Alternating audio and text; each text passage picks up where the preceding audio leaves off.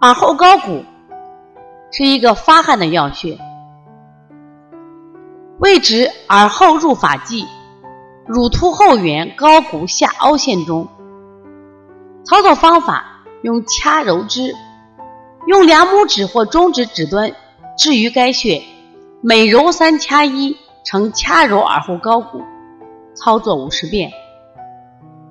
功效：疏风解表，镇静安神，定惊。它和开天门、运太阳、推坎宫、耳后高骨是外感四大手法的名穴，发散之力较强，用于外感发热、头痛、向强流涕疼。另外呢，这个穴位还有较强的镇静作用。可以改善小儿的睡眠，用于夜啼，包括现在儿童多发的抽动症、多动症，临床效果也非常好。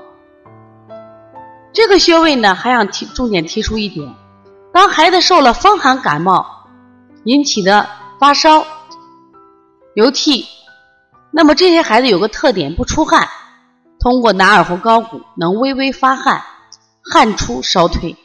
所以是发汗的要穴。